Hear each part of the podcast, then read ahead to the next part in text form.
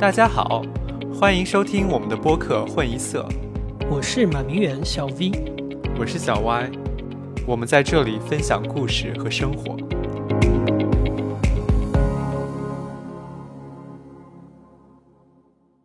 好的，作为我们试播集的第一集呢，我们是想要聊一些大家都有共同经历的内容。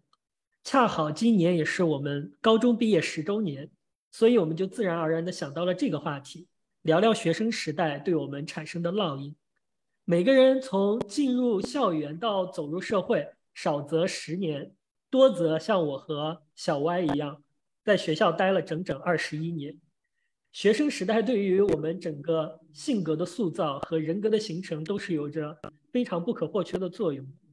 所以今天我和小歪分别邀请了一位我们学生时代比较重要的朋友，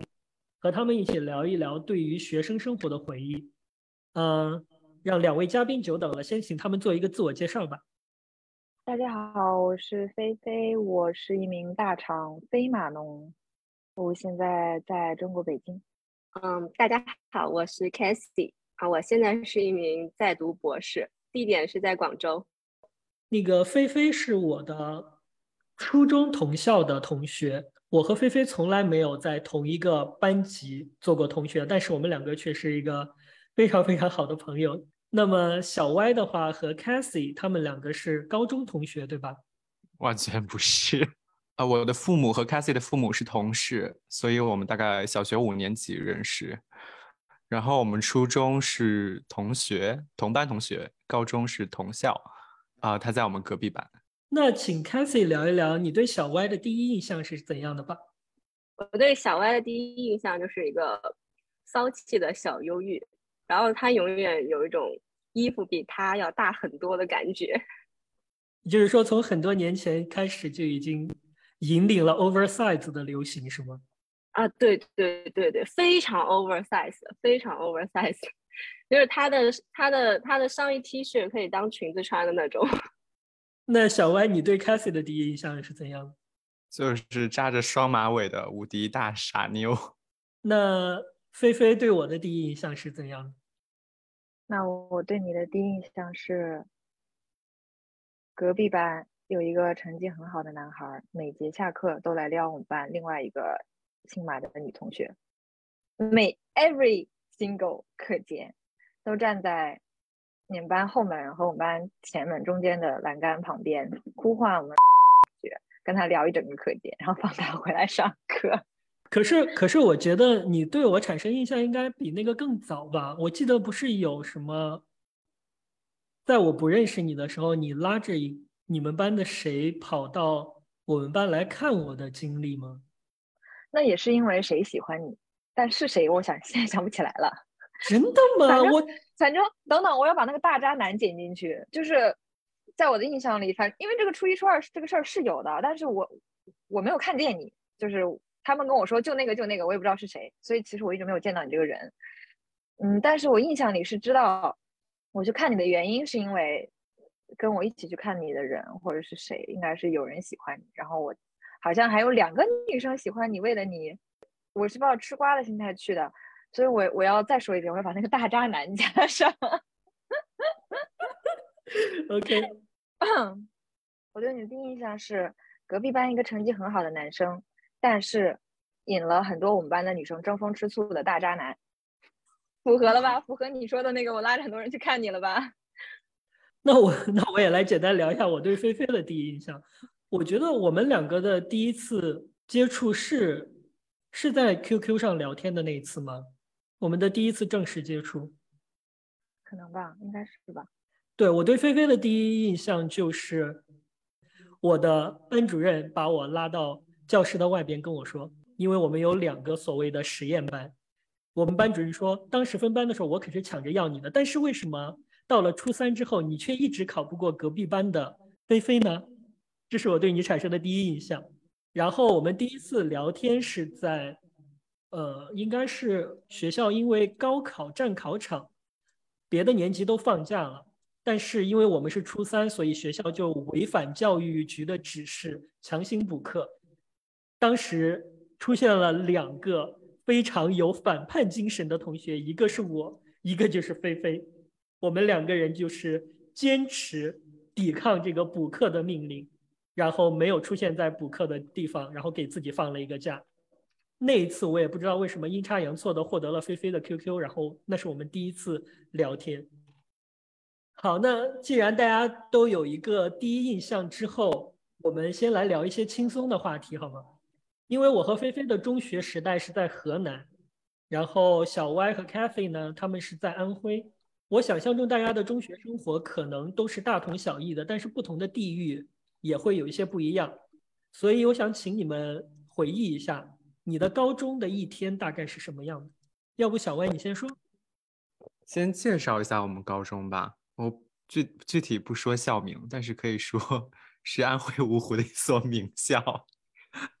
非常。然后我们那个年代还是以走读为主，就是住校生很少。然后，因为我们是面向整个市县招生，所以有一些县里来的学生，他们会住在学校，但是大部分市里的同学是会是不住校的，所以我们也没有晚自习，嗯，大家中午和晚上都一般会回家吃饭。呃，我们学校当时一共有十四个班。其中十三班和十四班是理科实验班，然后理科实验班的同学就会有一部分人去学不同的竞赛，大概是这样。你有什么要补充的吗？对，然后我们学校是以是号称就是校长非常的在意素质教育这一块儿，然后所以不会呃除了高三以外，周六周日都是从来没有补课的，就算是高三，也就是只有半天吧。然后这个是我们当时的情况。我们是二零一二年毕业的，但是现在应该也不是这个情况了，所以 不用那个宣传宣传的口径可能会有些错误。那现在是怎么样？是现在抓的比以前严了吗？是这个意思吗？现在因为大家都住校，所以具体情况我也不了解，因为他已经搬到了完全不是我们当时在的那个地方。啊，我的一天主要它的重点就是上学和放学，这是我最开心的时候。其实也不是最开心的时候吧，是现在我想起来印象比较深刻的时候。其实我高一的时候上学是自己上学，就是自己走路上学。到高二以后，我会在路上去一个朋友朋友家楼下等他，然后一起上学。所以上学的路程就变成了我早上起床大概 maybe 六点半，我会拿着钱，然后去楼下，从我们家到学校大概要走半个小时。然后其中会经过两家非常好吃的面馆，一家是汤面，然后一家是炒面，但它不是那种大锅炒面，屋的炒面有一个是平底锅的炒面，但是两家都很好吃。我会自己吃一份，然后打包一份给另外一个同学，然后我就会走到他们家的小区，他们家小区在从我们家到学校的那条路上，呃，他是租的房子，所以那个小区非常的破旧，非常老旧。啊，然后你进了那个门以后，里面像迷宫一样，就是九曲八拐的走到他们家楼下等他。而且那个年代是没有手机的时候，我是没有手机的，所以我只能说明天早上大概几点钟去你们家楼下等你。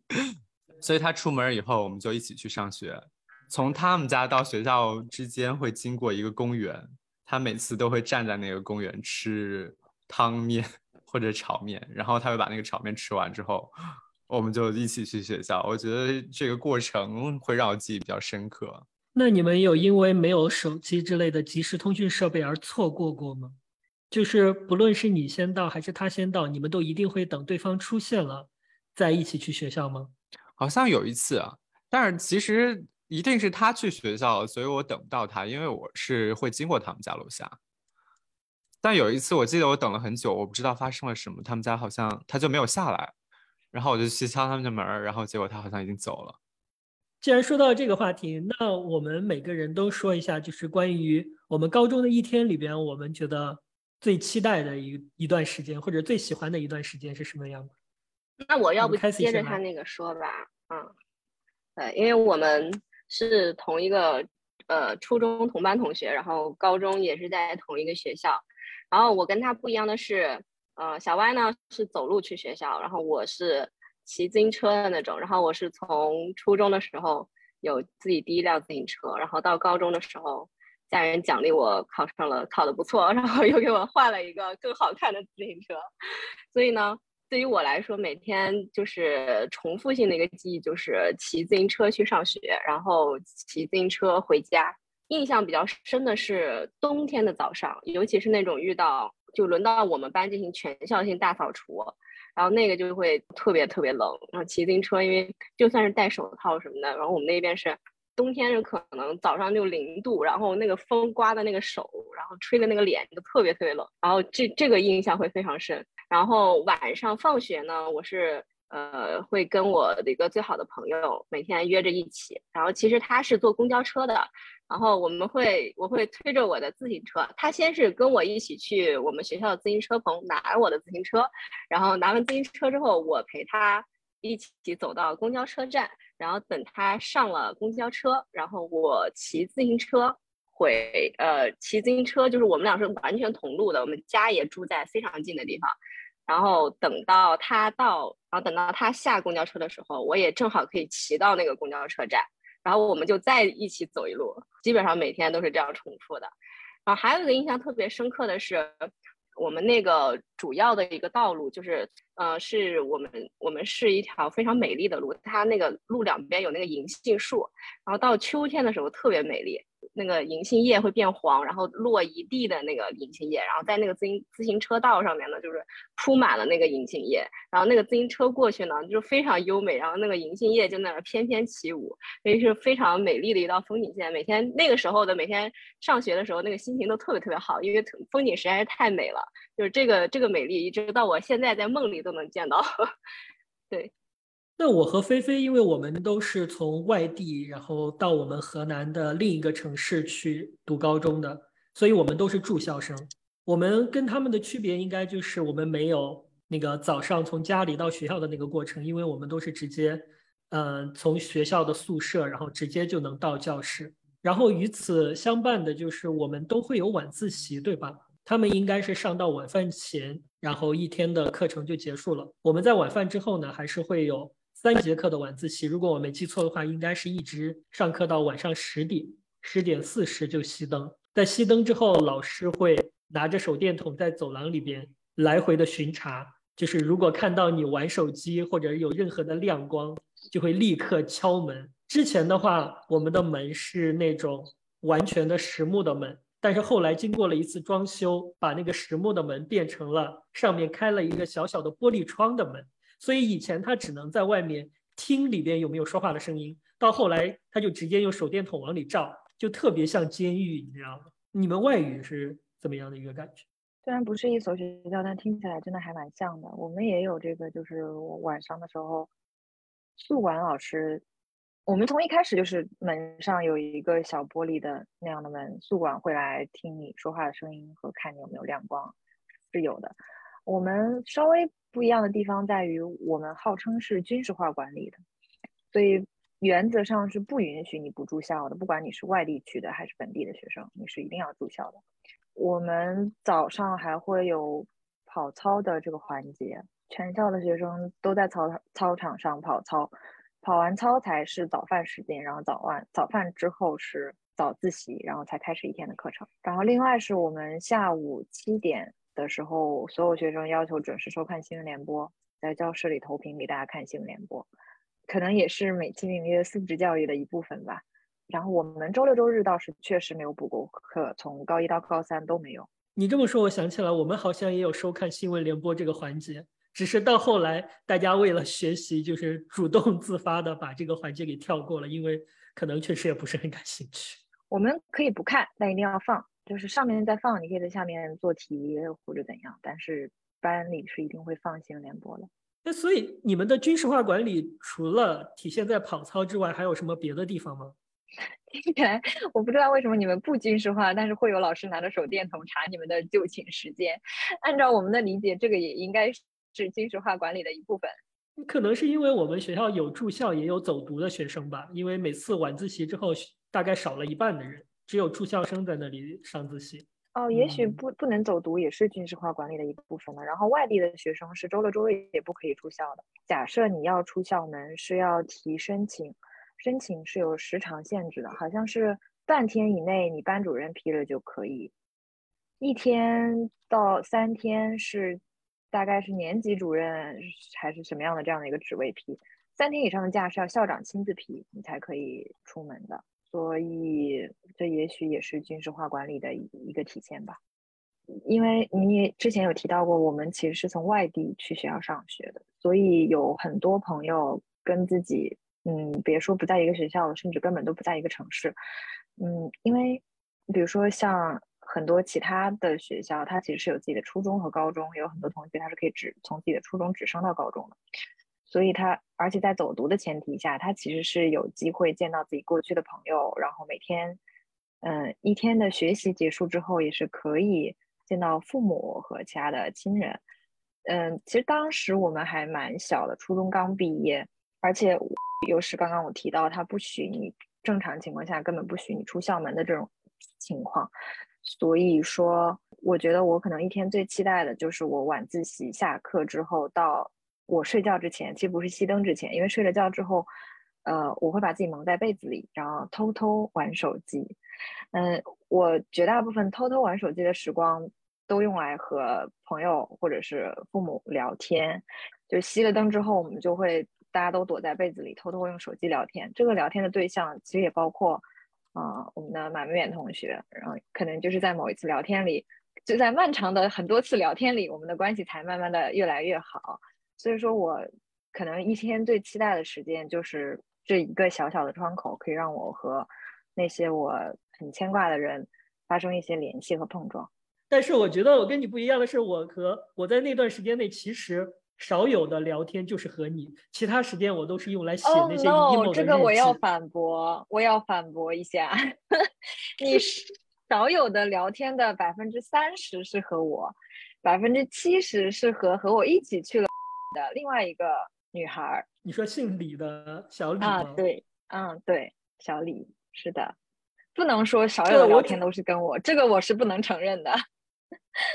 但是我我想表达的意思是，其实那个聊天并不是主要的。我觉得我的主要时间都用来写那些 emo 的空间日志上面了，我写了非常非常多。对。呃，其实我也有，嗯，那个羞耻的 QQ 空间就不过多展开，但好像就是只有那个时间是属于你的。所以我发现一个问题啊，我们这样去外地上高中的，和你们在本地一直从初中读到高中，多了一个不一样的环节，就是我们有一个缅怀初中朋友的这么一个环节，这应该是你们这个 Cathy 和小歪应该是没有的吧？因为我们的高中同学很多都是初中同学，因为我们初中，嗯，全市有两个重点班，然后你可以想象，他们最后大多数还在同一个班级里。那既然都聊到这个朋友的话题了，那我可以请你们回忆一下，就是整个中学阶段，你们认为最重要，或者是给你印象最深刻的一个朋友吗？嗯，刚刚说到那个从初中到高中，就我比较幸运的是，对于我来说，初中最好的朋友是我们高中又在同一个班，所以我们这个友情它就没有就是没有断过，然后甚至空间上，然后包括所经历的事情上，它都是就一直连着的六整个中学六年的时间，我们家又住得很近，所以就是相当于是初中的时候，我们就一起从那条路走，然后呃向左转，然后去了。初中的学校，然后到高中，也就是走同一条路向右转，然后去了我们呃高中的学校。然后那个时候，小歪也是呃初中的时候跟我们在一起的，因为是同班同学，跟我们在一起时间更多。然后高中的时候也会有时候加入进来。然后我跟呃那个最好的朋友是个女生，她的成绩非常非常非常优秀，就是永远是大部分时候都是第一名的那个状态。但是我跟她。呃，非常有交集的一个部分是我们都非常喜欢什么音乐啊、跳舞啊、搞活动啊这些事情。然后他也一般是班委，然后我也一般是班委的这个情况。然后，所以我们就是呃会一起就是呃，比如说搞一些呃节目，就是到那个什么呃学校组织大型活动的时候，然后给班级出谋划策，搞一些节目。然后这些事情是我们本身又非常感兴趣，然后又属于我们职责范围内的事儿。想法上也有，反正比较多的啊，各方面都可以去交流吧。然后，而且这个交流的时间大部分就是说我之前说的，就是在路上那个时间，就是每天晚上放学之后，然后我们就从学校，然后走到公交车站，然后在公交车站可能就是聊到可能他好好几辆车来，他都不上不上公交车，因为就想再多聊一会儿，然后因为这个话题就不想被中断，然后呢，可能上车之后呢，然后我们就。然后我骑自行车速度非常快，所以能赶上他下车，呃，下公交车，差不多我也正好到车站。然后我们就继续聊。等他下公交车之后呢，我们就是离我们家就很近了，所以我们经常就是我推着自行车，就我们来来回回的在我家和他家之间这段路 走好几遍，然后一直走到天黑。然后这样有时候不大好的是。就是我妈妈会非常着急，然后就出来找我，然后就发现我在聊天，然后她就会有点生气，然后就叫我回家吃饭，然后我们就匆匆的就告别，然后第二天继续，大概是这样情况。好，那那菲菲说吧。其实我我我实话实说，我还蛮羡慕的。我有时候想过，如果再给我一次回到过去的机会，我会不会选择去念书？我有可能不会，因为。在这个过程中，我觉得，嗯，学校好当然也很重要，但是在学习的过程中，你收获的远远不止学习本身。特别是在大家都毕业很多年以后，其实回头去看，差的那么一分、五分、十分，嗯，对整个人生的时间长度而言，可能没有那么重要的意义。但是，就比如说我现在在外面学习和工作。假设我有假期，我一定是回家，会失去和绝大部分我高中同学的任何联系。嗯，而且像我刚刚提到的，那当时我几个最好的朋友，他们也是从河南省的其他地市来到，但也不是和我一个城市。所以高中毕业之后，其实我几乎没有任何可能见到他们的机会。在不见面的这个大前提下，和我高中同学的友谊，其实慢慢慢慢真的就淡了。嗯。所以，我有的时候其实真的还蛮羡慕，就这种在一个地方念书，嗯，初中、高中都是在一个地方念的时候，他真的有很多很多朋友，朋友和朋友之间也会跟他，嗯，介绍新的朋友。所以我觉得这个是我本身就觉得会有一点遗憾的事情。然后，如果说到高中时候，呃，那中学时候的朋友，我其实。也没有像 Cathy 这种，就是从头到尾一直都在一起的好朋友。我的朋友更多的会像一些阶段性的朋友，因为我总是有一个时间段不和他们在一起。我举一个，我中学时候跟我同班的女孩，然后第一次月考的时候是我是全班第一，她是第二，然后我们俩的分数就非常接近。然后在此后的整整两年的时间里，初一初二的两年。我一直都是我们第一，他一直都是我们第二。然后，所以因为我们初中还是比较那时候还没有那么强调学生之间的平等，我们是第一先选座位，第二再选座位。所以我就两年的时间都是同桌，因为我们永远坐在第三排的正中间。所以就是因为这个原因，我们的关系一直都很好，特别是整个初一的时间非常好，就是无话不不谈的那种朋友。嗯，但是在初二的时候，特别是初二下半学期的时候，因为我们面临分班考试，然后还有一个原因，就是因为他一直考第二，然后我们老师当时在教育这件事情上，可能也没有过多的顾及他的感受，经常会虽然拿我们俩一起表扬，但是会一直有时候会对他说说你怎么就考不过我呢？时间长了之后，他可能就多多少少会有一点不平衡。我意识到这件事情的时候，其实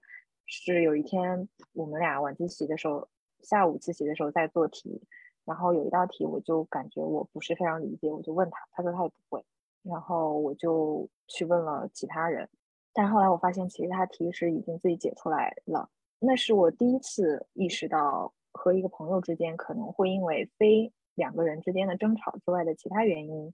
导致两个人产生裂隙。我回家之后抱着我妈大哭了一场。我说，就是那我应该怎么做？嗯，然后那次我妈就跟我说，这件事情上你你没有做错，他可能也没有做错，因为两个人就是会因为外界的很多原因产生嫌隙，这也是正常的，也不会有一个朋友可能从头能陪你陪到尾，所以你。该怎么做就怎么做，不要因此对他产生任何的不满的情绪。但是你也要接受，就是有的朋友可能时间长了以后，慢慢的就不是你的朋友了。后来到了初三，其实初三我我俩还是一个班，但是因为初三以后他跟我就不是紧挨着的两，他不是我们班第二了，所以他就没有再跟我同桌过。然后那个时候我我我就换了其他的同桌，然后平时跟他慢慢的交流就变少了。初三毕业以后，我们就再也没有见过面、聊过天，一直到我大学研究生毕业的那一年，那一年嗯，大家说要回校看看初中的老师，然后是也是别的同学其实联系上他的，也不是我。然后他就跟我们一起回去看了当时我们的班主任老师，所以我们又恢复了联系。在恢复联系之后，我们又能像当年那样心平气和的聊天，然后聊到当时的趣事，然后也能很频繁的在微信上互相问候，好像当时那段芥蒂就完全不存在一样。可能因为在现在这个时间节点上再看，当时差的那么一分两分就没有那么重要了，所以就都过去了。但在放在当年的那个情景下，就是没有办法再继续维持那么好的一个关系。我有很多朋友都是这样子陪我走过一段的，没有能够，比如说有有十年以上的共同的人生和经历。满面是这里面为数不多的，一直能和我做朋友的人。但是其实我们没有像他提过的，我们从来没有同班过，甚至从高中以后就没有同校过。所以彼此的近况更多的是靠个人每每个人去跟对方讲述，但没有真的没有这种就是。从中学甚至小学开始就跟自己一路一起长上来的这种朋友，所以我是那个虽然没有跟你在一个班或者空间上在一起过，但是却是走的最长远的那一批，是吗？对，是的，对，这让我想到了我和初中的时候的一个姓王的同学，我跟他的关系跟你刚才描述的也有点像。最开始我和他和呃后来跟我一直很好的一个姓李的朋友。我们三个人是最开始的所谓的三剑客，我们还一起写过一些小说什么的。但是我们两个后来渐行渐远，也是因为，嗯，其实我觉得他可能更在意这件事。我不知道是不是因为我是作为你的那个角色，一直是比他成绩好那么一点点的，所以我没有办法体会他的心态是怎么一步一步的变得越来越怎么说呢？对竞争这件事情越来越敏感。就是到后面，整个竞争的状态已经非常的，嗯，我想用一个词就叫 toxic。就是当我们一起考完一场英语之后，我觉得这个用法我之前没有见过，所以我跑上去，跑上讲台去跟老师确认，哎，那我写的这个是不是对的？然后老师当时一时没反应过来，因为我一般的正确率挺高的，他就说啊，对对对。当时呢，这位王同学就在我旁边，他看到了这一幕，因为我选的跟他不一样，然后他的脸就瞬间垮掉。而事实证明呢，其实是老师当时看的太急，看错了。当老师后来跟我说，其实我的那个答案不对，那位王同学他的答案才是对的时候，就是你能看到他有有一个瞬间的变脸的过程，然后整个就变得心花怒放，就是。我当时虽然没有你那么的敏感，会对于这个，毕竟男生和女生还是不太一样，会对于这个感情或者是关系的变化有那么多的思考。我只是会本能的觉得这段关系开始让我觉得有点不舒服了，就是他的这样的注视开始让我觉得有些想要逃避。所以到后来，我一直和姓李的同学，我们两个维持了很好的关系，但是和姓王的这位同学，我们就变得越来越疏远。其实我觉得这件事情跟我们当时，那作为中学生的我们，可能没有那么嗯直接的可以意识到。其实我也没有那么快，我也花了很长一段时间才意识到，嗯，他其实并不想跟我聊学习相关的话题。但我觉得这里面真的有一点点因素是要归根于当时我们的老师的教育方式的，就不是说某一个具体的老师。他们是很开心鼓励竞争的，虽然比如说虽然你们两个人可能成绩都很好，甚至是全班的第一、第二、前三、前五，但是他会对着全班同学夸你们考得不错，但在你们中间会反复的跟考得靠后的那位同学说，你要努努力，你要超过他，什么时候你才能超过他？这样，但其实大以当时大家的成绩最后都是足够进初三的配优班的，或者足够考上我们当时最好的高中的。但这样的竞争，我我不我不是说不能鼓励这样的竞争，我是觉得在这在鼓励这样竞争的过程中，可能还是需要注意一些方式。因为我能比较明显的感觉到，假设一个同学他一直考不过特定同学，他们两个关系真的很难很好。就是在我们当时那个，不光是你和我，其实那时候我们八班隔壁班其实也有类似的情况。首先，我的视角跟你们完全不同，我没有在一个风暴中心的视角过。我像是那个，你知道暴风来了，会有一些猫猫狗狗被卷到那个风暴里。我就是那个拼命想要冲进那个风暴里的猫猫狗狗。我想说啊，风暴来了，我也想进入这个风暴。然后你们就已经是在风暴中心的人，完全看不到外面这些猫猫狗狗的努力。那个初中的时候，其实我跟 Cassie 和他口中的那个朋友，我们非常好。然后其实当时是我们三个人在公交站一直可以聊，一直可以聊。我记得很清楚，有一天我我们聊了非常久，可能从四点钟放学一直聊到六点半。我们最后一直在那儿唱歌，然后就聊班上的男生，聊谁喜欢谁这种话题，就可以聊两三个小时。然后由于老师都已经下班了，那天可能是提前放学，数学老师骑着自己的小电动车呼呼呼的从从我旁边说过，然后就露出非常惊讶的表情，说：“哎，你们怎么还不回家？你们在这儿干嘛？”对我印象非常深刻的这件事。但是其实我初中刚开始，初一初二的时候跟他们玩的很多。在我中初中二年级的时候，我觉得我的内心 经历了非常大的痛苦。我不知道这个痛苦来源于什么，就有点像漫画里描述的那个中二的年纪。在这个年纪的时候，你就觉得这个世界，你不知道你是在以一个非常对、非常对抗的姿态来面对这个世界的，你也不知道要如何跟这个世界相处，你不知道自己想要什么，你也不知道如何人跟人相处，你也不知道怎么可以跟别人做朋友。所以在那个阶段，我表现出来的是。一方面觉得这个世界上没有人可以理解我，然后另一方面又很想要跟 popular 的人做朋友，就是班上会有一两个，嗯，大家都觉得就是像像一个社交团体的中心这样的人，就会很想要融入这样的团体，所以是一个非常矛盾和割裂的状态。所以在那个时候，我觉得是我内心的情绪是无处抒发的。所以我在网上写了很多我自己没有办法、现在没有办法理解的意识流日记，非常的意识流，就是满满的都是情绪，没有描述任何一件事情。但是我就觉得世界世界是对我的如此的不公平。但回到刚才那个话题，那个时候我们小团体的中心是稀饭，我就说稀饭，因为因为 some 呃就是在之前我跟 Cassie 好的时候，那个时候还小，后来就意识到好像跟女生一起玩是。在班上是行不通的，你需要融入男生的小群体。然后对于我来说，因为我跟那个稀饭坐一起，所以我们那个小集体的，就是你如果坐一起，大家上课都在一起，然后本身就有一个小集体的话，你就会想要融入它。但是我就发现很不容易，就是我就是像那个很迫切的猫猫，就是 想说你们带我玩吧，你们带我玩吧，我想要跟你做朋友，就是有这种很急切的感觉。我觉得你们好像都没有。但是我觉得，在另外一方看来，这样的行为可能有点奇怪，就是你表现的太迫切了。啊，我我跟你也不是很熟，就是所以后来我也觉得他们并没有把我当回事儿，就是并没有把我当做很好的朋友。这是这这导致了我整个从初二到高一的状态都非常的不好。我跟世界的矛盾没有办法化解，我跟自己内心的矛盾没有办法化解。另外一方面，渐渐的我也有了 性意识，所以我当当我意识到自己跟别人。在另外一方面也有不同的时候，我是充满了困惑和不解，但是我的情绪就是我内心的情绪越来越多，可是我却没有任何抒发的渠道。我特别想跟朋友聊我的心情，但是，所以我那个时候有一些网友，就是我实在是在现实的渠道没有办法表达我的情绪，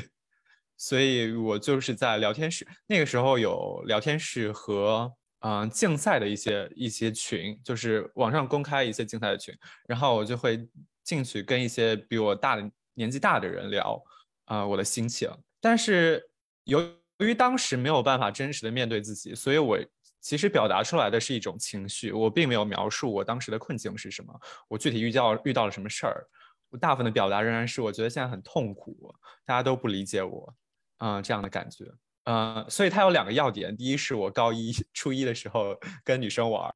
呃，初然后初三就想跟男生玩，然后我非常努力的想要融入他们，一直到高一都是这个状态。我觉得从初中到高高中那段时间，我是没有真正的朋友的。然后我跟 Cassie 初二的时候应该是大吵了一架，我已经不记得为什么，但是我记得这件事儿。那个我印象太深刻了，那算是我人生。因为那次事情，我之后其实一直在弥补这个事儿，就是我有默默 去做一些事儿，其实也可能没有那么默默，但是我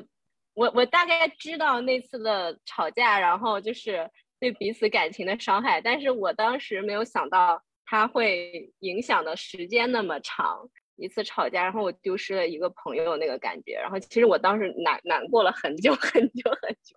我没有想到你。初二到高一那段时间，你自己心里的这些因为各方面原因的挣扎。还有就是从我的视角看起来完全不是这样，就是我当时认为你是一个男女通吃的、非常受欢迎的一个人，对，然后就是跟谁都能玩的比较好。其实就是当时觉得，我甚至就是，嗯，咱俩吵架之后，然后就是不大不怎么说话那段时间，然后看见你跟别人玩的特别好，我那觉得啊，啊，所以所以所以你还是可以有很多别的朋友的，然后我心里还是非常非常难过的，就是有点想吃醋的那个样子。那我可以问一下，你记得的话，你们当时是为什么吵架呢？我完全不记得了。我我记得，对，因为就就其实很简单，也是就是我们那个时候晚上放学，然后一直聊天，然后就包括另外一个朋友也在，然后就是就聊太嗨了，然后但是我我跟他俩不一样的是，我有个压力来自于我的妈妈，我的妈妈是一个非常在很多同学看来，我觉得是一个非非常，我用一个词儿来形容，就是一个非常疯狂的女教导主任的形象。就是我第一次认识他的时候，他是双马尾。他的双马尾是怎么消失的呢？他妈有一天，因为他英语做的不是很好，就非常非常生气，就拿起剪刀冲进我们正在上课的地方，把他的马尾辫给剪了。那个是小学五年级。的一半。哇塞，这也太惊人了吧！我当时。对，然后因为我还在跟我妈拉扯，因为我是我还是一个非常要面子的一个人，你不能当着我这么多朋友同学的面，然后老师的面就这样，然后我当时非常崩溃，然后然后但又没有办法，就是头发已经剪了一半，然后就只能去理发店把自己弄成了短发。我真的非常讨厌短发，我自从离开呃就是高中毕业以后，我就再也没有留过短发，就一直要养长头发，因为就特别。不喜欢自己短发这个形象，但是当时就是我妈的强制要求让我剪掉我的头发，对，所以我就类似于这种，所以比如说晚上回家迟这种，他会生非常大的气，然后就是对我可能 精神上造成很大的压力，以及身体上也有一定的压力，对，然后我的情绪就崩溃了，然后我可能就因此，然后嗯。就因为其实他作为朋友来说，肯定希望多多玩一会，就晚回家一会没有关系。然后当时我就情绪失控了，然后把这个怒火发泄在了小婉身上，然后然后就就之后就，然后他就从我的世界里 消失了一很长一段时间。对对，所以现在听来这个理由是非常荒谬的，我不能理解当时自己在想什么。就是我把你们当做我最好的朋友，然后唯一可以聊天的人。然后会有一个被抛弃的感觉，我真的是陷入了非常一个奇怪的状态吧，真的很痛苦。所以小歪，你觉得当时在你的同学看来，你是属于那种比较特立独行的人吗？我自己觉得是没有，可是，在某些同学的视角里，可能是。我觉得从好朋友的视角上来看，并没有他说的他那么透明，哎，就是他还是属于大家总是能够注意到的人。直观的印象就是非常，就挺，就是朋友很多，会感觉到朋友很多，然后跟谁都能聊得来的那种感觉。可是小外自己不这么觉得，是吗？对，小外他自己觉得。所以这可能涉及到就是你对自己的认知和别人对你的认知的整个形象的差异，以及还有一种可能是人在青春期的时候，其实他的情感需求是非常的浓烈的。而外界给你的这种情感需求，它可能并不是很匮乏，但是它没有满足到你想要的那个点，而所以在个人的感受看来，你的情感需求就没有得到满足。没错，有这个感觉。我继续把我的故事说完吧，你爱剪就剪吧，继续说包子吧。因为因为那个小团体，我我不知道你们能不能理解这个心情，但是我当时是有这个迫切的心情，想要啊认识这个人和这个人成为朋友的。他不是男女之间的喜欢，就不是任何喜欢，就是欣赏这个人，想要跟他做朋友。但是由于我们甚至都不是一个班，所以我就只能不断的骚扰，然后以及他们那他们刚开始他对我是不喜欢的，是反感的，他会避开我，就是他遇到我的时候会就是视线会移开。直到有一次我们加了 QQ 之后，进行了几次深度的交流。后来我们的关系才慢慢变好，就是他才会知道我是怎么样的人。从他开始的视角里，我觉得他看到的是一个非常的迫切的想要加，想要跟他成为朋友，想要加入他们小团体的一个男生，而这种迫切可能会让他觉得困惑或者是抵触，嗯，但是有机会一对一 交流之后，我们才开始渐渐变成朋友，然后他到现在一直都是我很好的朋友。其实到现在到二零二二年生日还会跟我说生日快乐的人已经很少了。它包括了 Cassie、稀饭和包子。其实会记得你生日的，还把你当做很好的朋友的，其实还是这一群人。然后还是我们当年那些人，其他人可能也已经不再 关注你了，因为我们甚至甚至都不生活在同一个时空。最后再说一个关于包子的故事，但是这件事我印象非常深刻，就是他给我送的生日礼物。呃，我生日那一天。他之前他就会说我要送你一个生日礼物，把整个氛围弄得非常的神神秘，就像男朋友还要给女生给女朋友送礼物一样。因为我们两个一上学 一起走路去学校，他就是我要给他带早餐那个人。嗯，走到学校门口，他就很神秘的跑到了对面的打印店，他从那里拿出来了一个像是放考卷的那种文件袋，就是土黄色的文件袋。然后他自己拿笔在上面写了“绝密”两个字，它的封口是那样像线一圈一圈缠绕的那种。然后他给我，我就想说这什么玩意儿？什么玩意儿？因为他跟我想象的礼物完全不同。我想象的是一个物体，比如说一张专辑，或者是一个玻璃球，或者是一个摆件，结果是一个文件袋。我就想说这是什么？然后一圈一圈打开，结果里面是我跟跟他从第一次聊天。到我生日前一天，所有的 QQ 聊天记录，我当时并不理解这份礼物的含义，我真的不能理解，我就觉得说这些聊天记录我在家也能看到，为什么要给我这个？但是在二零二二这个时间，其实也没有过那么久了，就是过了两年以后，我才懂得 这份礼物背后的珍贵，它其实是把我们当时的回忆都定格下来了。就是每当我回看的时候，它是非常珍贵的一份记忆，以及他当时跟我说，他当时有一个女朋友，他说他女朋友都会吃醋，我非常不能理解。我想说，这个礼物也好吃醋吗？对，大概是这样。哎，那菲菲，我想问你，你现在过生日的时候，还能接收到多少人跟你说生日快乐？我觉得应该不少吧。不多。嗯，但我觉得可能不是别人的问题，可能是我的问题。就是我其实是一个仪式感很差的人，我我也不是很记得其他人的生日。比如说最近的一次，我忘记别人的生日，是我妈妈的生日，就是她人在北京这里陪我。嗯，某天早上她做完饭，然后吃完早饭，她突然说了一句：“她说现在还记得我生日的人只有生我的那个人了，应该就是我外婆和外公。”早上打电话跟她说了生日快乐啊！我突然想到，哦，原来是她生日。就是我其实记得很多人的生日，包括马远的在内，但是我会，比如说我我没有会专门的去设闹钟之类的提醒，然后到了那一天的前后左右，我有可能在忙其他事情就忘掉了。坦白来说，我应该已经很长时段时一段时间没有跟马远说过生日快乐了。我先在这里道个歉，我会努力记下来。然后以前的我会倾向于觉得人和人的感情并不靠这种。过年时候的第一条新年快乐的短信，生日的时候的生日快乐，啊，礼物或者是蛋糕等等这样东西去维系，我也确实身体力行的践行了我这个观点，就是我我我可能在很早之前，高中的时候还会跟大家发过年的这个快什么新年快乐的微信或者短信，后来我也连我我我可以一个人都不发，就是在朋友圈里随便一发，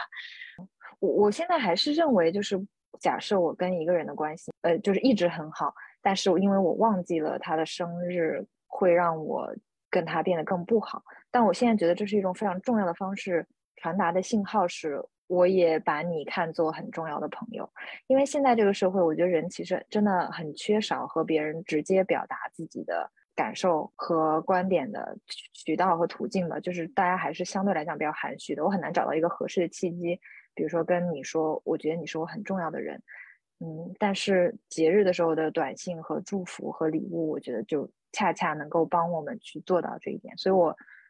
最近一段时间，我其实是有努力克服我这个问题。呃，因为我过去一段时间，我我我我爸妈也不是非常 care 这种节日，然后他们的态度更多的是生活中的每一天都可以过节，所以我我可能受这个有有过一段时间的熏陶和影响，但我现在是有在努力去做的。然后刚刚其实我是想接一下那个礼物的话题，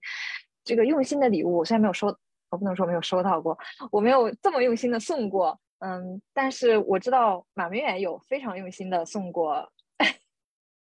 之前 姓李的那个女同学，就是跟我在一个高中刚提到的那个女生，一一一个光盘。要不你自己讲讲这个故事？我其实之前在直播的时候有跟一些人提到过，因为他是唱歌这个事情本身是我比较喜欢的一件事情，以及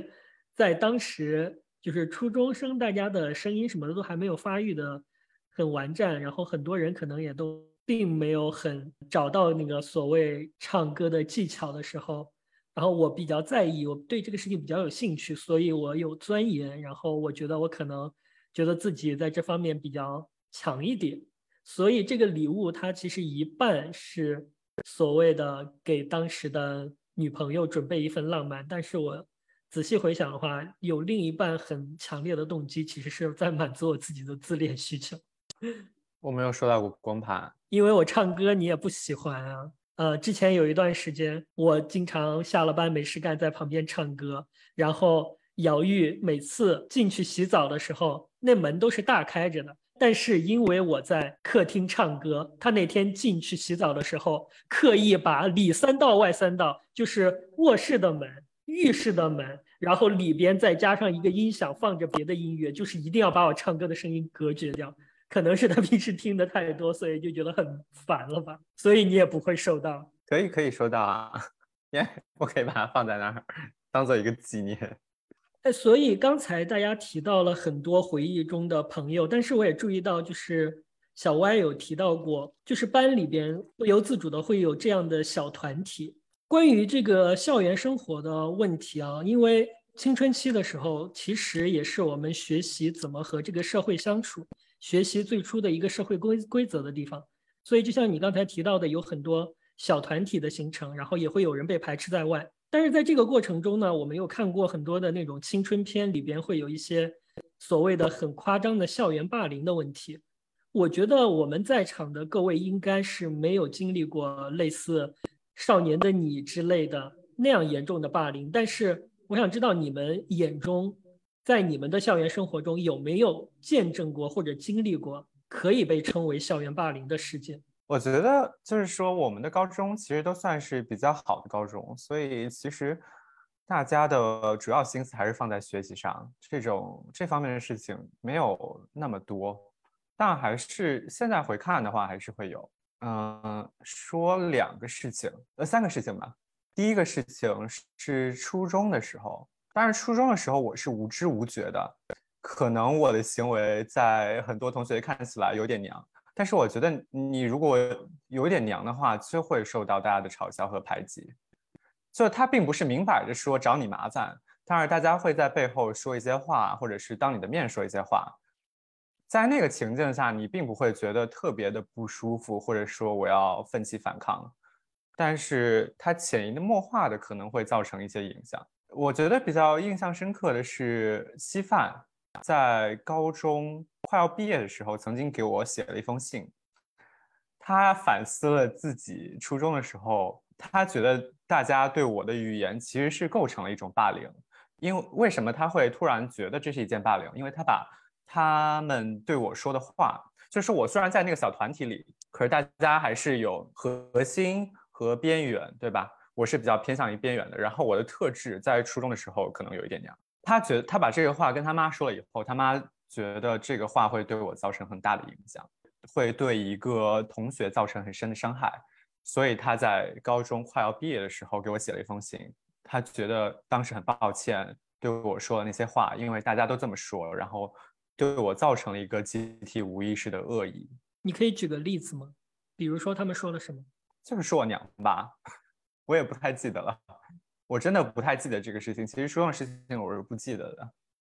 但是我会有这个印象。Cathy，你记得吗？嗯，有有，就是我是知道的，但是嗯，普遍的是会不止一个人。然后因为这样的话，我觉得怎么说呢？很多十几岁的人，他的像是一种跟风，他没有一个很自己的一个框架。对于这个世界的认识，对于别人的认识，他只是别人怎么说，他感觉好像是那样。通过这样说别人，好像就是跟中心或者跟别人都一样了一些，或者说对。然后我觉得那个心理，他不是不是真的，他一定是看到你这个人他自己的一个反应，而是好像变成了一种谈资，一种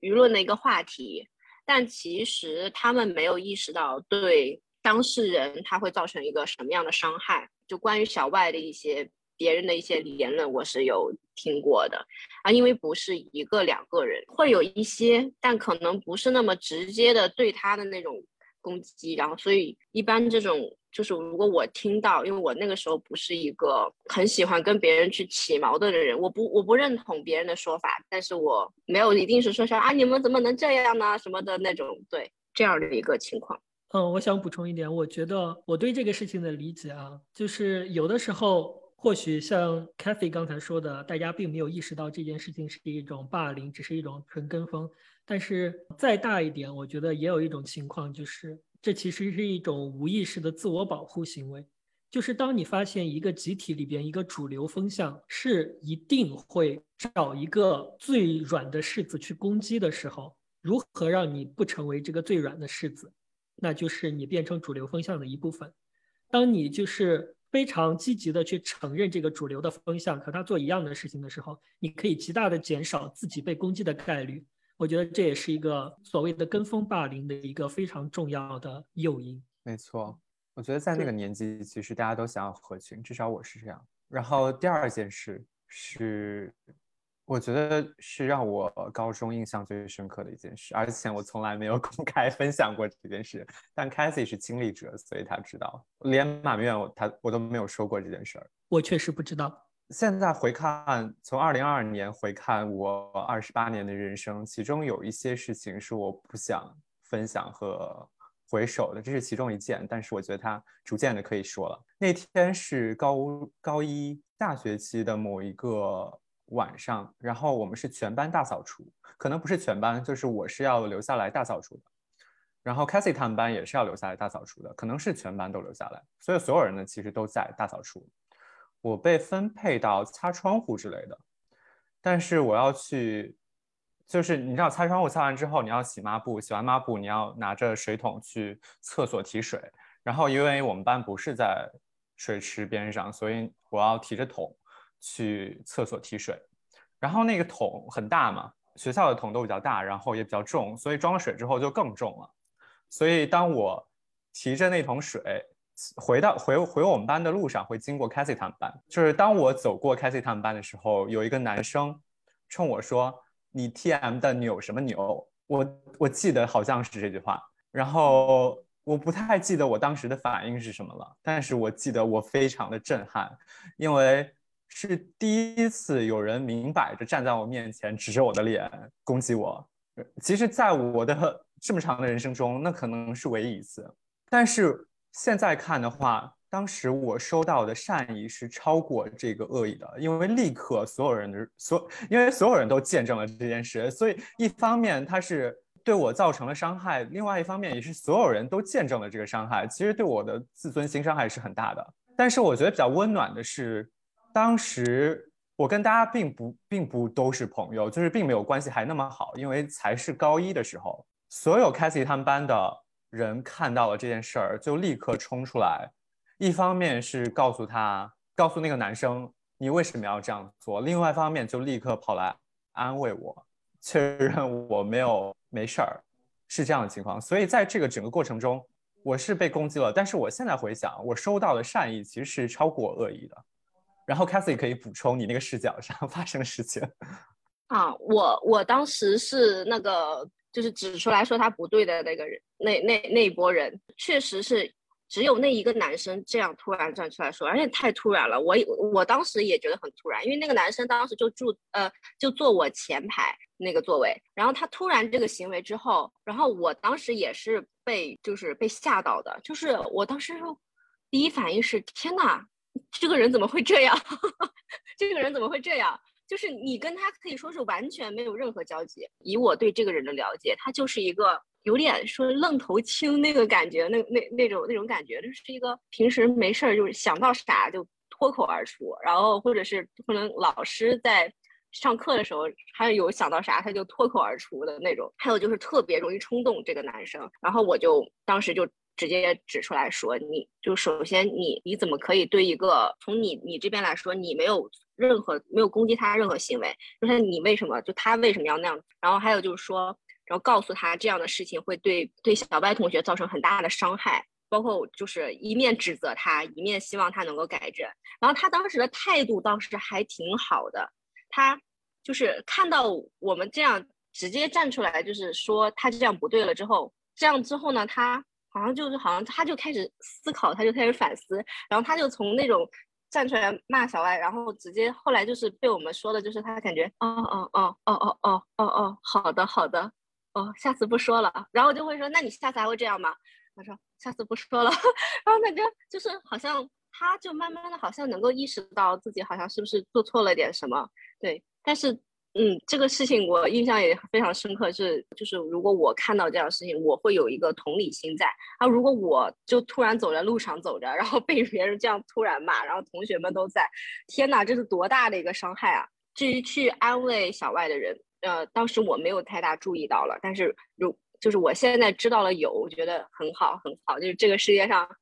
还是很多人他会呃站在别人角度考虑，或者说有比较有正义感吧。啊，我说一下这个事情的结束啊。这个事情的结束应该是 Cassie 和另外一个女生跟他们班主任有说这件事情。嗯，所以他们班主任是一个非常知性的、很优雅的一个中年女士。然后那个他就那个他们班班主任是我们生物老师，然后就立刻从办公室走出来了。他也是很生气的，就是教训了那个男生，然后让他跟我道歉。这个事情就结束在那个男生在他班主任的要求下跟我道歉。然后其实我当时就是也没有办法了呀，因为处在那个境地，我就赶快逃回班上，假装一切没有发生。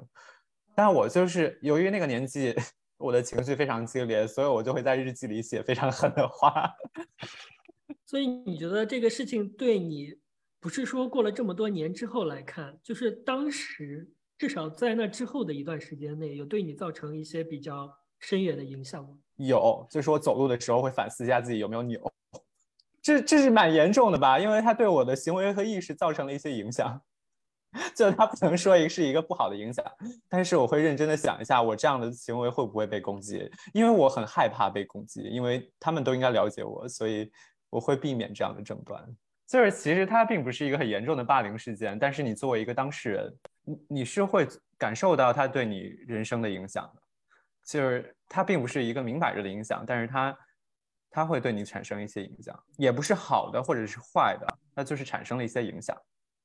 我觉得像这种人，通过 Cathy 他刚才的描述，你觉得这种人他其实怎么说呢？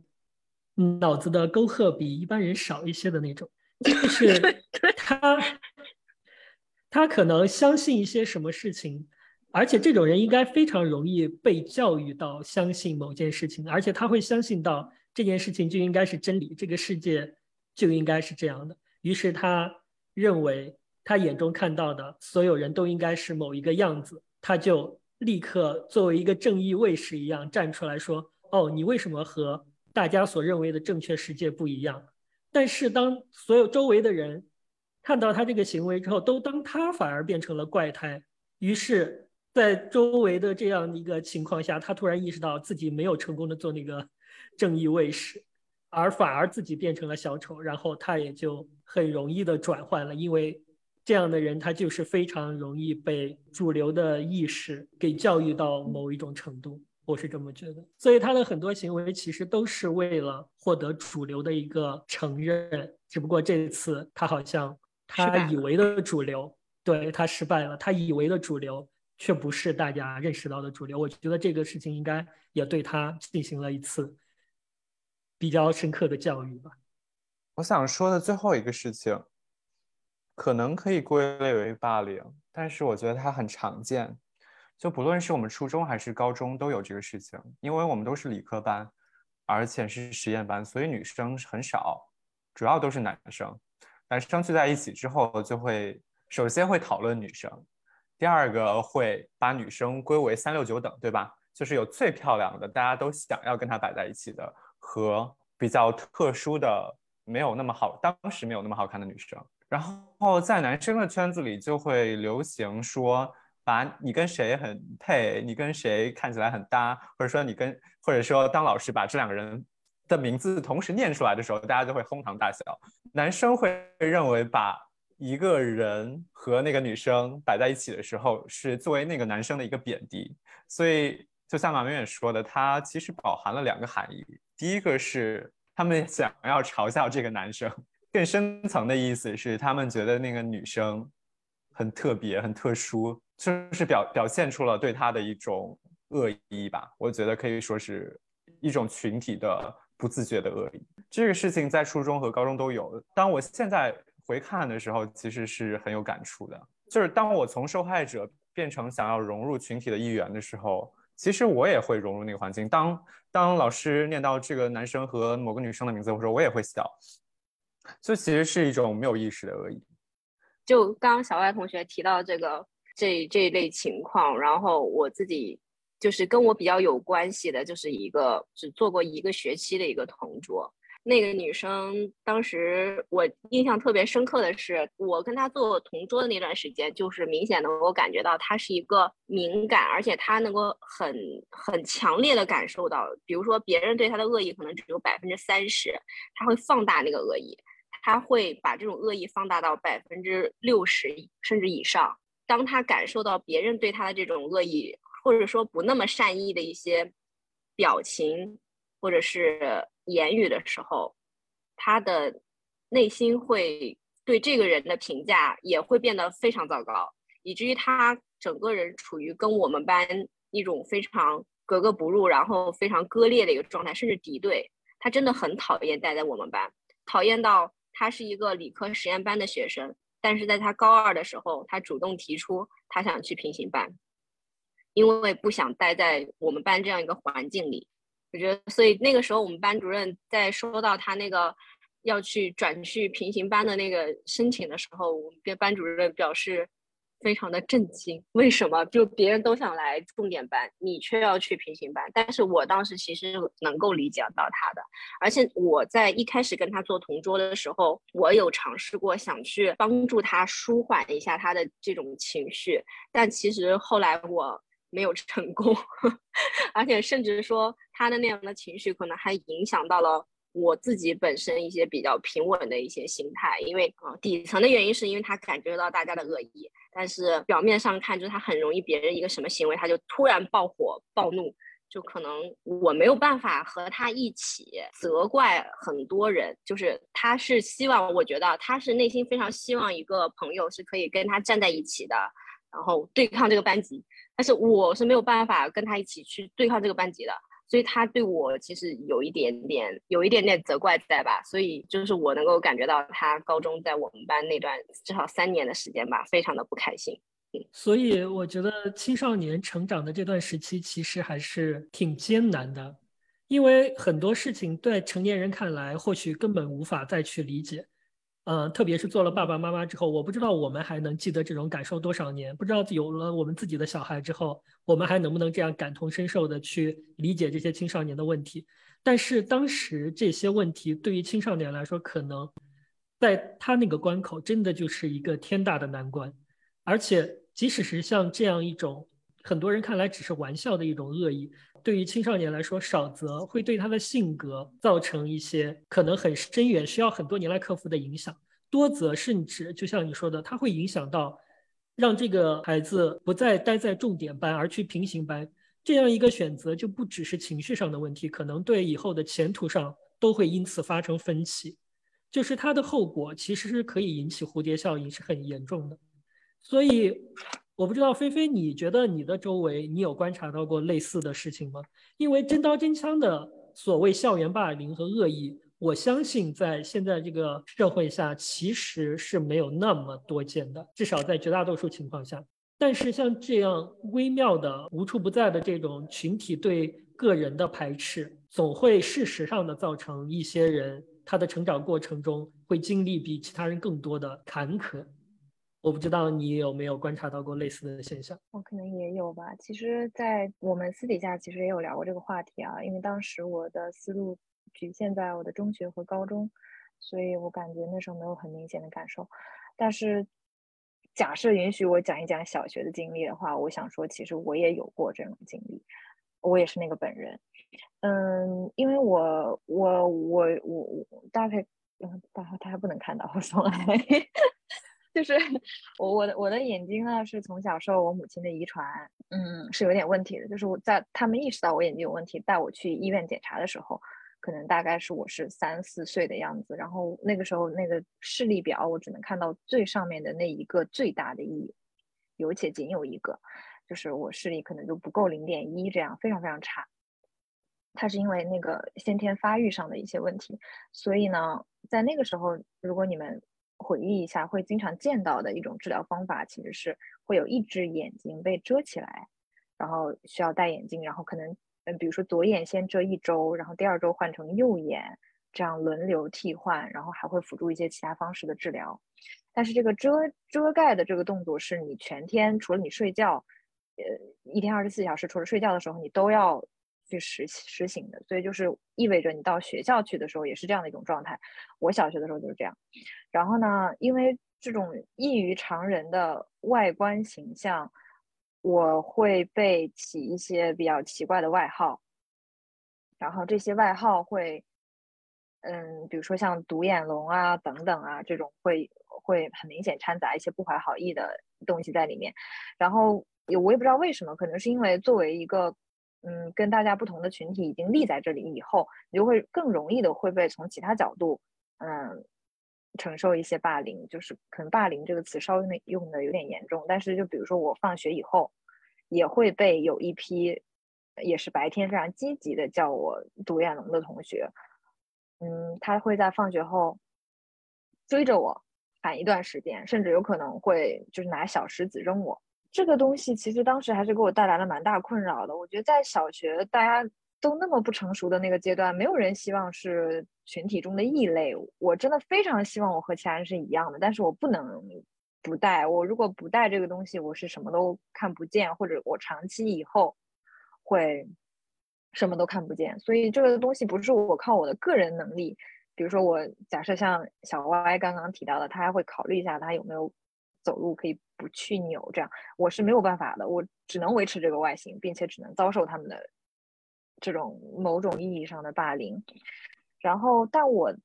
可能最大的幸运是我父母在教育子女这块上还是颇有一些心得的。我在没有这件事情之前，就会被反复被他们灌输的思想，就是有任何困难。都可以，或者任何生活中的开心的事情、不开心的事情，都可以告诉父母。父母永远是我最值得信赖的朋友，而且在他们身体力行的操作中，也会极力的正视这一点。就是比如说，很多小的时候家长会干的事情，什么没收我的压岁钱啊等等，这些他们从来没有做过。所以我对我父母的信赖值是非常高的。所以在有这种事情的前提下，我第一个就跟我我爸和我妈说了，然后我我爸妈。就一边安慰我，给我做心理建设，另一边呢，也去跟学校的老师，甚至当面和领头的同学男同学聊过。但是这里就没有那么 happy ending 了，就是那个男生他不是一个，就是你跟他说一说你做错了，他会承认他做错的人。他甚至开始夜里十二点给我家打电话，那个时候家里还是那个没有手机，是座机的，然后。他打完那个电话，就是一十二点多，我家的电话就响。响完之后，我接过一次，他就在里面骂我，我真的非常害怕。然后第二次就被我爸接起来，然后我爸就我就啪的挂掉了，然后他还打，我就找我爸，我爸把电话接起来，就在电话里也。可能也恐吓了他一番，然后，嗯，从那天开始，我爸就早上送我去上学，然后晚上接我，然后他跟那个男生说，只要他在他的视线范围内见到他，绝不会轻扰他。然后他为了让我的周围的其他朋友不是用不被带偏，不用这样的眼光看我，他甚至在我某一次生日的时候邀请了我们。我我我所有关系还不错的我们班的同学，甚至外班的同学，认真的给我开了一个嗯生日 party，在派对上，他也可能那时候大家并不能真的理解他说的那些话，但他就很努力的用可能小学生可以理解的语言去跟大家讲解我为什么这样，希望我在学校的时候他们能照顾我。以我当时的智商和情商，我已经在我的宴聚会现场。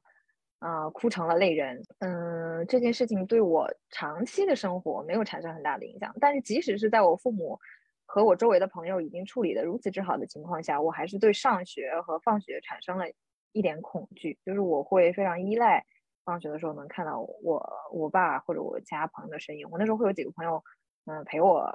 放学，因为我家很近，就是满面这个是知道的。我家我的小学离我家可能一共就有五百米的距离，也不过马路。所以会有几个朋友会主动陪我到家，后来就没有在时间长了之后就没有再遇到过类似的事情了。但我想以就是经历过这个这样问题的角色来说一说，就是假设我们在整个这个过程中遇到了霸凌，什么样的东西是可以做的？第一件事情就是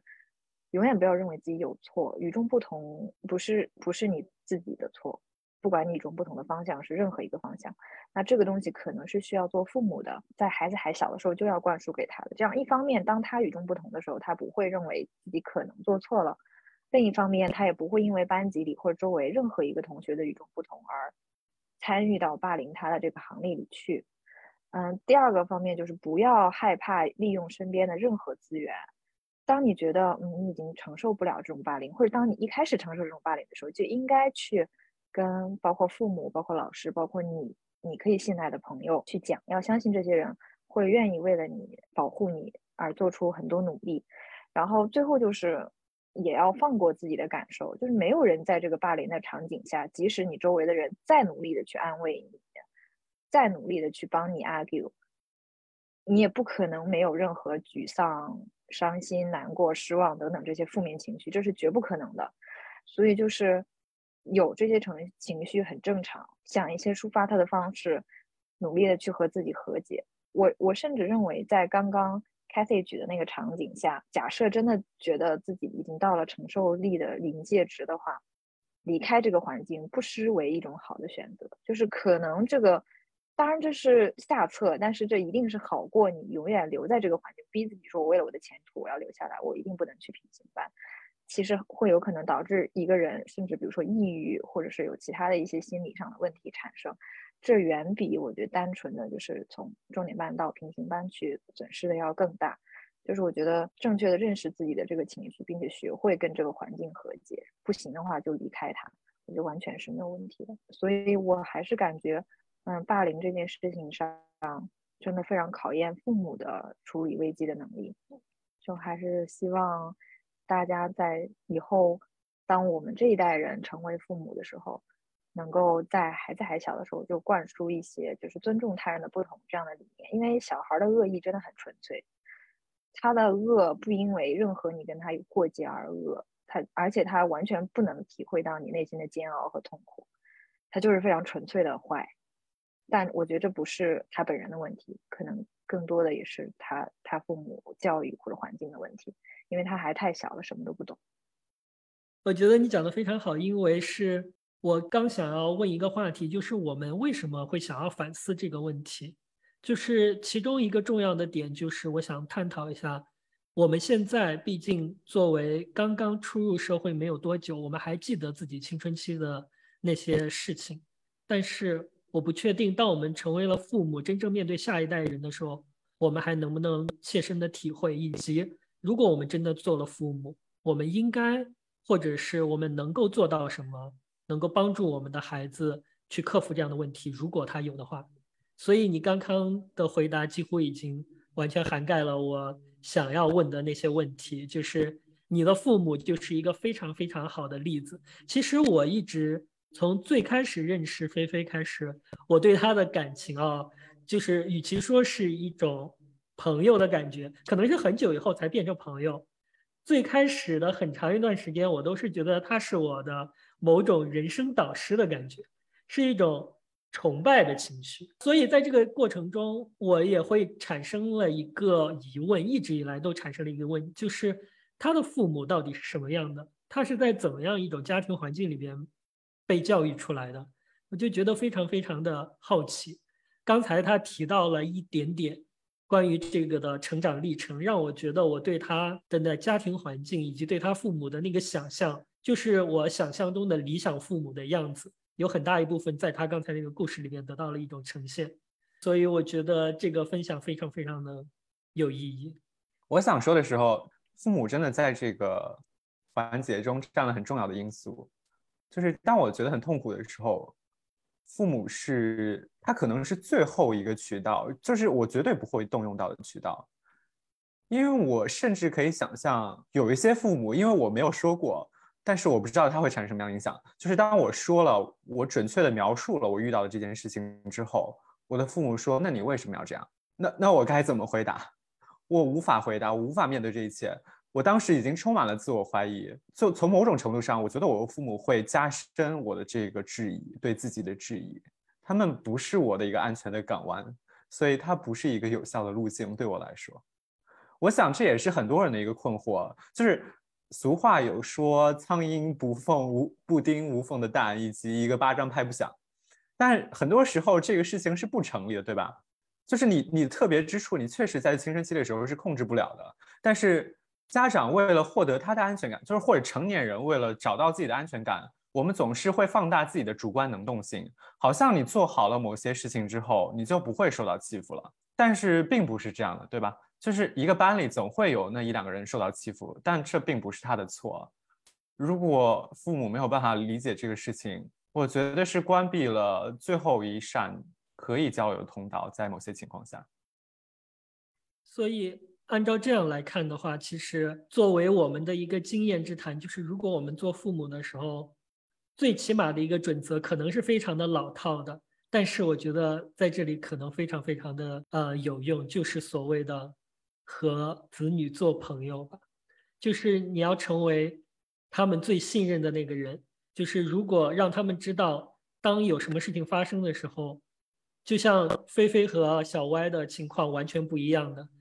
菲菲知道她的父母一定是那堵最坚实的最后一道港湾，在那里为她守望。但是像小歪，就是他没有办法去动用这样一个资源，因为这个资源在他的眼里就不存在。而我们从中能学到的就是，如果我们想要我们自己的孩子少经历一些痛苦，或者是如何做好一个未来的父母的话，首先取得孩子的信任，这可能是我们最基础要做的。啊，有这一点就是，嗯，我刚刚你们提到了父母嘛，然后我想补充一点，就是我觉得，啊，班主任在这个这些情况中也是起到一个非常重要的一个作用，因为我自己从幼儿园一直到高中，然后就整个这段时间，我遇到了各种不一样的班主任，然后啊，都好像都是女性，但是我觉得，呃，我初中和高中的班主任都是非常有正义感，还有他们非常具有人文关怀的女性，就是他们会关注学生啊是不是受到了欺负，班级里最近是不是有一些什么恶意的动向，像包括像。校园霸凌对一些女生的言语上的一些嘲讽，然后甚至有些时候是对男生，就是女性，她们这些女性的班主任，她们呃，首先她们自己比较善良正正直吧，然后但是还还有她们就是她们比较敏感的，能够捕捉到这些信息。因为我一直是呃初中高中一直是班委，然后他也会去侧面的问一些他觉得比较可以信任的学生，侧面的问一打听一下这些情况。呃，尤其是那个我高中的班主任，他其实比较喜欢，虽然说有些时候也也让一些男生会比较烦，他比较喜欢跟学生一对一的聊天。我们就是说，班主任又请谁谁谁到办公室坐一坐，可能一坐是一两个小时这种情况。对，但是这种时候他不是仅限于只有学习出了问题他才来找你，就是你就包括呃小外之前遇到那个情况，他在了解了情况之后，他会找那个男生单独去聊，然后。教育他，然后包括了解一些情况，然后包括让他对跟对小歪进行道歉。在那个之后，还有我们班另外一个男生，也是班主任能够意识感觉到班上别的男生不是很喜欢他，但是我们班主任会在全就是开全班性的那种班会的时候呢，然后老师有把他这个事直接就拿出来在班会里说，就说每个人身上都有不一样的闪光点，然后就是说那个男生他在我们很多人不知道的一些领域里面，他有很出色的一个表现，他是去参加别的一些比赛，他的那种跟升学都没有任何关系的。他说你们不能够只是因为你们看别人的角度如此的单一，对别人进行非常简单的评判。然后我觉得像这样子的一些。呃，引导吧，算是我觉得是能够让这样的事情变得越越少去发生的。如果一个班主任他每天只是对学生也是那种非常严厉，然后每天只让他们就是互相攀咬，就是会有这种情况的。说你你把别人的事情告诉我，对不对？就是那种 那种对吧？就是如果班主任是这样子的一个引导的话，也会让这个班级的风气变得越来越不好。嗯。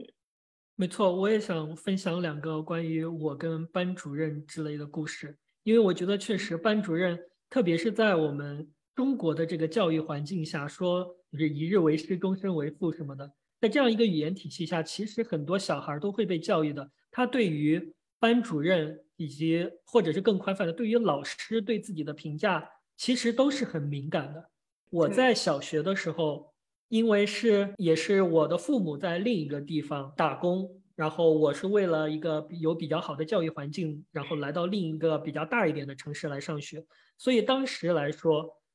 我比较看重的长辈其实是老师，而不是父母，因为父母离得太远了。我不知道为什么，就是刚刚转学过来的时候，那个小学的班主任，他好像怎么样都没有办法让他喜欢我。就是不管我的成绩考得有多好，或者我多积极的去参加班级的活动，他都不喜欢我。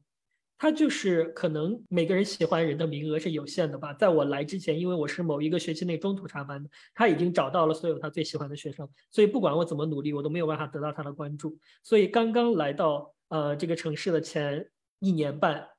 就是三年级下半学期和四年级。我都是处于一种越来越向内发展，就是很蜷缩的一个状态，我就慢慢的不太敢去展现。但是这个事情，我也不知道是不是因为迷信啊。这个事情因为从五年级的时候就改变了，因为当时我五年级的时候我改了一个名字，我从以前的名字改到了现在的名字。我以前不叫马明远，但是我改了那个名字之后，突然就换了一个小学班主任。也不知道是因为换了一个小学班主任，重新大分班，所以一切大家都从零开始。他并没有以前喜欢的学生，然后我就突然发现这个老师他就能够看到我，但是我感觉到这个老师能够看到我的同时，就是我自己的自信就被激发出来了。我就觉得我比以前要乐观开朗、外向了非常多，然后我跟人际交往以及包括各方面的自信心都有巨大的提升。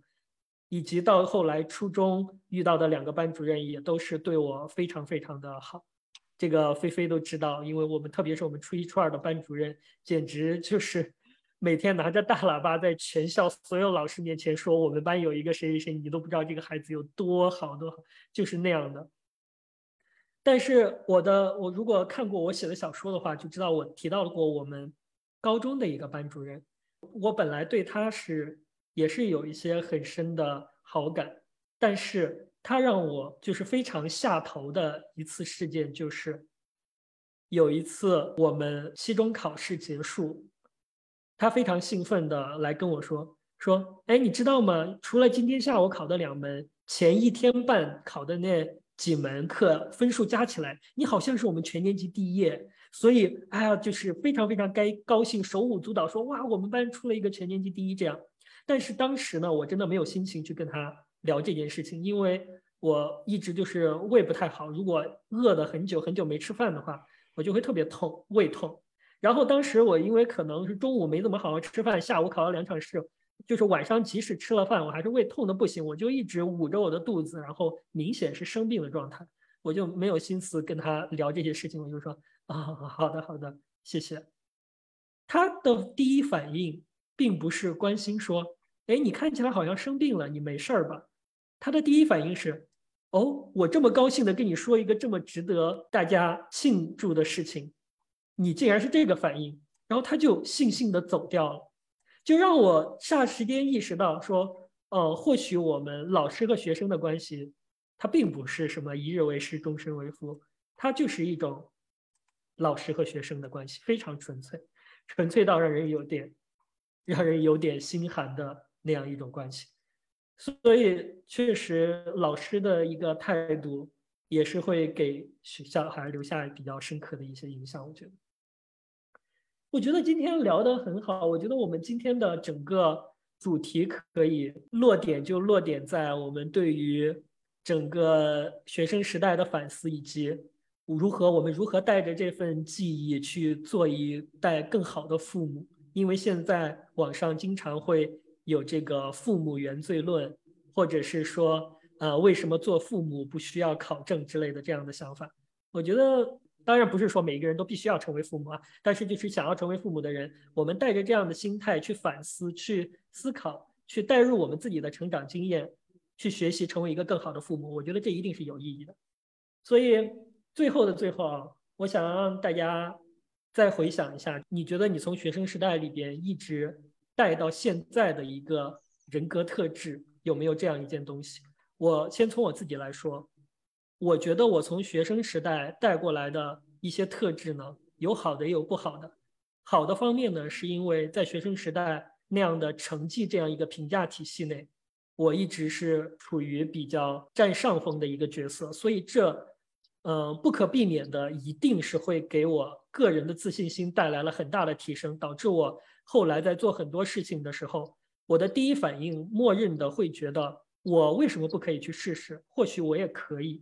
是一种比较自信的感觉。这个我必须承认，它是从学生时代的成绩一路以来受到所有人的关注和赞扬里边带来的，所以赞扬确实会给人带来自信。但是它不好的一点就是，我到现在工作一直不能适应的。我觉得有一个很重要的原因就是，我没有办法接受一个非常混乱的状态。而当你工作和生活之后，会发现，大多数的事情，它在你解决的过程中会不断的发展。这个发展的过程就会让它变得越来越混乱，完全的有一种失去掌控的感觉。而这种失去掌控的混乱感，就让我非常非常的不安和焦躁。所以这也导致了我对于工作。就是需要花很多的时间，花很多的心力去努力的适应它，去接受生活本来就是这个样子。所以它既带给了我自信，也带给我了现在的一些痛苦和纠结。我觉得这是我的漫长的学生时代给我带来的一种，嗯，暂时还没有摆脱的烙印。所以我想听一下你们有没有一些类似的感慨。嗯，那我先说好了，因为马面刚刚说的话其实对我是有一点启发的。我因为也是过去以成绩考核一个人的这个体系下，相对来讲成绩还比较不错的人，然后所以我一直到现在工作中都会有一个潜在的问题，就是我会从气势上，我可能会稍微有点盛气凌人，特别是在我认为别人做的不如我好，不管是学生时代跟别人讲题，可能有时候我会觉得这么简单你都不会，我而且我会把这句话 说出来。嗯，我自己是有意识到这这样真的不好，我也有努力在改，但嗯，有一些效果，但不是说完全就改掉了这个毛病啊。那同样在现在的工作中，当我跟同事之间有一些，比如说我觉得你你这里的想法肯定不对，你的逻辑不不不 make sense 的时候，我也会会去，当然我会去和别人沟通，但我沟通的方式有可能就会天然的带着我觉得我是对的。这种潜台词和态度和语气，这我觉得是我非常需要去努力继续改正的一个方向。然后我从来不是就是努力的听课，然后好好做题、上补习班，嗯，朝着一个既定的目标，用大家默认的方式去做的这样的一个学生。我的出发点就是，到底老师从我身上想要的是什么？然后，那我为了考好，我付出什么就可以了？什么东西是额外不需要的？嗯，整体，呃，或者老师让我做的事情，我到底可不可以不做？应不应该做？不想做的话，怎么才能不做？就是我的思维从来就不是老师说的是对的，教育教育体系要求的东西一定是好的。嗯，为了考上高考，这个东西是我必须的，所以它就是好的，等等。所以到了工作中，我发现其实这套是适用的，就是你你只需要理解，嗯，同事从你身上到底希望看到什么，老板希望看到是什么，客户希望看到的是什么，然后去展示就好了。没有所谓的正确的方向，比如说你想要升职加薪，那么一定就可以通过这样这样做，那样那样做，没有的。你最终还是要判断，嗯，你想要的这个东西拆解成哪些人对你的诉求，这些诉求怎么去满足？所以这一点上，我倒是，当然也可能是我我参加工作，可能是我们四个人里最早的，因为大家在座的学历都比我高，嗯，只有我一个人是研究生毕业就去工作了，嗯，但是即使是在我第一年工作的时候，我也没有很明显的感受到从校园踏入社会的时候那个所谓的社会的和职场的毒打。这个可能是我觉得我的整个学生生涯最对我现在的生活最有帮助的一点。那我们请 Cathy 来分享一下。我的话，可能从学生时代到现在没有变的，就是我的朋友。就我不是那种很 popular 的人，不会有很多很多的朋友，但是我始终身边还是会有一到两个，就是可以说。可以聊很多话题，然后可以说点说一些真心话的朋友，然后这个这个状态对于我来说，从小一直到现在，其实就比较足够。就我我不是一个需要很多朋友陪伴我的人，但是可能也是需要有那么一两个能够长期处在一种比较稳定的这种朋友的关系里面，对我来说是一个比较舒适的状态。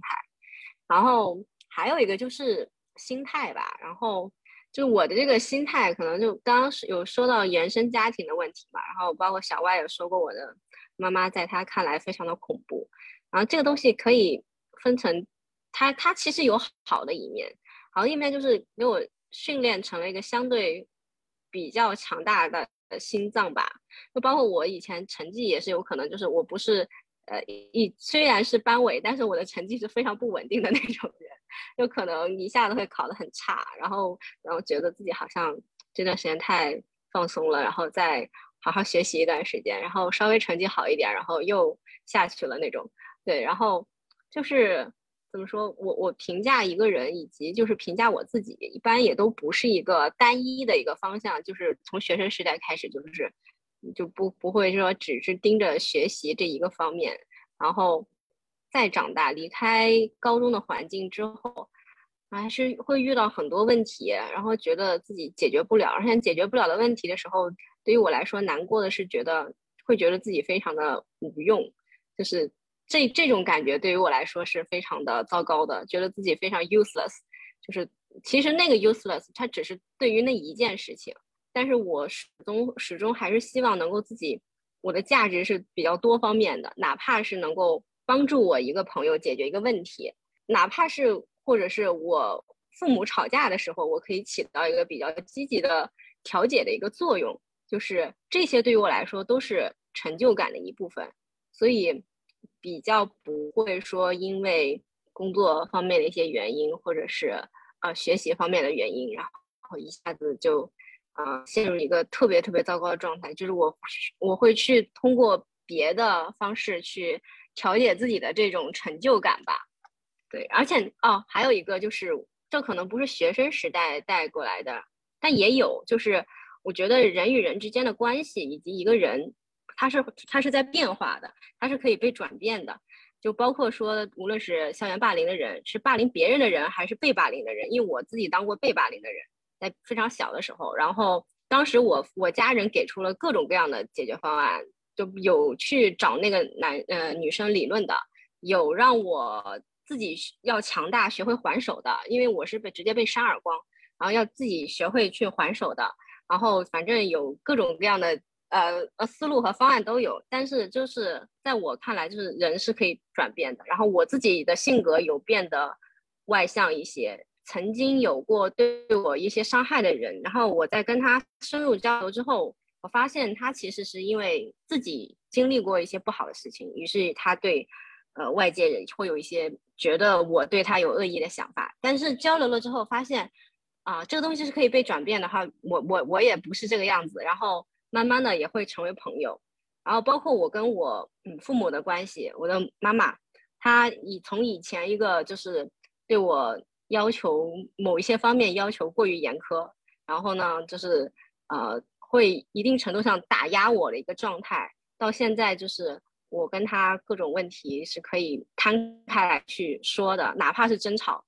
甚至是我觉得还是有很多时候会觉得，呃，有他这样的妈妈，我真的觉得非常好。就是很多东西他是在人与人之间的关系，包括人，包括父母，我觉得都是可以通过交流，通过你对待他的方式，然后会有一些转变。然后这是我觉得从学生时代一直到现在，对于我今后的人生比较有用的东西吧。对，我觉得我刚才比较有感触的一点就是说，要从多方面来寻找自己的价值。我觉得我的痛苦的。来源有一点也是因为我的价值感总是存在于别人的眼睛里，我非常怕别人对我的评价有哪些不好，即使我自己知道我在做某件事情其实做的还可以，和大多数人比，或者是和各种各样的标准比做的还可以，但是我就是每当看到别人的目光里边有一些啊不那么满意的时候，就会让我。怀疑自己，我觉得这也是一个非常重要的一点。对，所以我觉得你说的从各个方向去寻找自己的价值，是我比较有感触的一点。那最后来让我们的小歪来分享一下，然后我们今天就到这里吧。我觉得高中来说，其实对我来说，对我对我来说是一段很重要的时光。就像我说的，从初中开始，我就陷入了非常沉沉重的迷惘，我对这个世界都是一种对抗的状态。至少我内心里觉得，就是表面上我跟大家还是关系可能还不错，可是我内心里是非常的痛苦和对抗的一个状态。我不知道我跟父母的通道是什么时候关闭的，但是当我意识到的时候，这个沟通的通道确实就已经关闭了，就直到现在它还是没有打开。如果我可以这么说，就没有完全的打开。所以高中对我很重要的一点是我认识了这么多的朋友。他们教会了我跟这个世界相处的基本法，就是当我还在探索跟这个世界的边界的时候，他们身体力行。这个不来自于我的父母，而来自于我的朋友们。当我看到他们如何相处的时候，他们如何对待别人，如何对待这个世界的时候，其实是对我的人生观和价值观产生了很大的影响，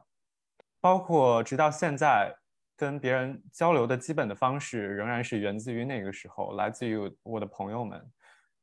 所以，所以这个话题是我最想聊的话题，也也是我们把它放在第一次的原因。因为高中其实对我来说只有两年半，因为最后半年我就已经不在学校了。但是回想到那个时候，好像每一天都是新闻，都有新的事情发生，所以那段时光我可以反复咀嚼，就是有一些新的力量。一直会涌现给我，啊，包括那个时候的朋友一直还现在还在我的身边，然后又有各种各样新的事情发生在我们的身上，啊，然后我们的关系会变得更好。这一切的一切都是因为我们在二零零九年的夏天相遇，虽然已经毕业十年，但是我仍然觉得那个是，并不是说我愿意回到那个时候，但是它是我生命中没有不可替代的时光。最后再想想说，我非常感谢我高中的朋友，因为当我把马明远带到他们面前的时候，大家都非常包容的接纳了这一切，好像就是一件很平常的事情。就像某个谁交了女朋友，我说我交了，这是我的男朋友，大家就非常非常平常的接纳了这一切。嗯，所以我对这个世界的温柔和柔和。很多很大很大程度上来自于他们对这个世界的包容和接纳，对于我的包容和接纳，啊，所以在最后，我想谢谢我高中的朋友们。好的，那让我们感谢小歪的分享，也感谢今天菲菲和 Cathy 参与我们的录制。今天我们就聊到这里了，下次再见，拜拜。